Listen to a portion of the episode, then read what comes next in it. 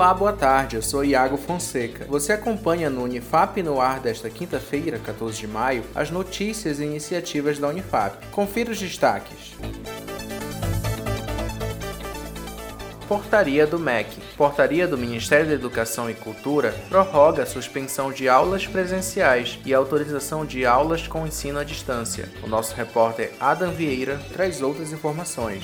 Olá, Iago. Por meio da portaria número 473 de 12 de maio, foi prorrogado o prazo referente à suspensão das aulas por 30 dias e também a permissão para as aulas em educação à distância, EAD, da portaria número 343, publicada pelo Ministério da Educação e Cultura, MEC. O objetivo é diminuir os danos causados pela pandemia da Covid-19 sobre o calendário acadêmico de 2020. As disciplinas que adotarem o ensino à distância e as disciplinas com preferência por suspender as aulas deverão comunicar ao MEC. As atividades suspensas deverão ser repostas ao fim do semestre.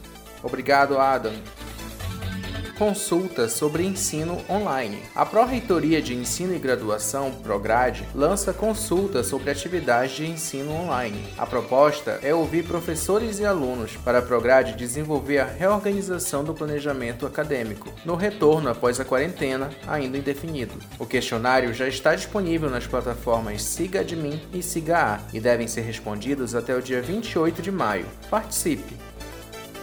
Prorrogação de bolsas de iniciação científica. Bolsas institucionais de iniciação científica do Conselho Nacional de Desenvolvimento Científico e Tecnológico, o CNPq, podem ser prorrogadas por até 60 dias. A diretora do Departamento de Pesquisa da Unifap, professora doutora Elizabeth Viana, comenta sobre a prorrogação das bolsas nós iremos informar ao CNPq quem são os orientadores que pediram a prorrogação e a justificativa que os orientadores estão utilizando para pedir essa prorrogação.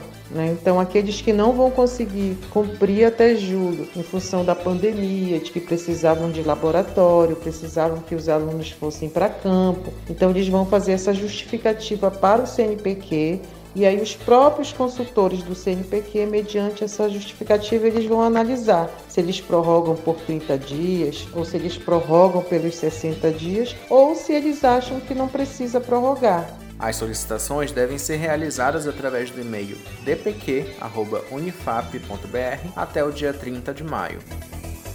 Auxílio Emergencial da PROEAC. A Pró-Reitoria de Extensão e Ações Comunitárias, PROEAC, esclarece sobre os procedimentos legais para a concessão do benefício. Voltamos com Ada Vieira. Isso mesmo, Iago. Em nota, a Pró-Reitoria de Extensão e Ações Comunitárias, a PROEAC da Unifap, ressalta a veracidade dos procedimentos de concessão dos benefícios. A PROEAC ainda reforça que os alunos que desejarem solicitar os recursos precisam estar atentos aos comunicados na página. Você pode conferir o manual com as informações necessárias no site da Unifap. Obrigado novamente, Adam.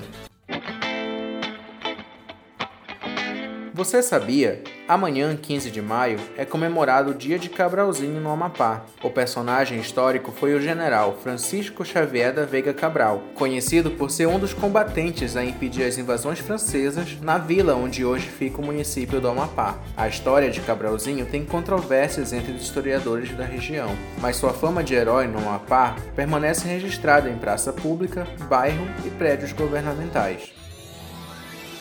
O Unifap no ar de hoje fica por aqui. Acompanhe outras notícias no site unifap.br e nossas redes sociais em @unifapoficial.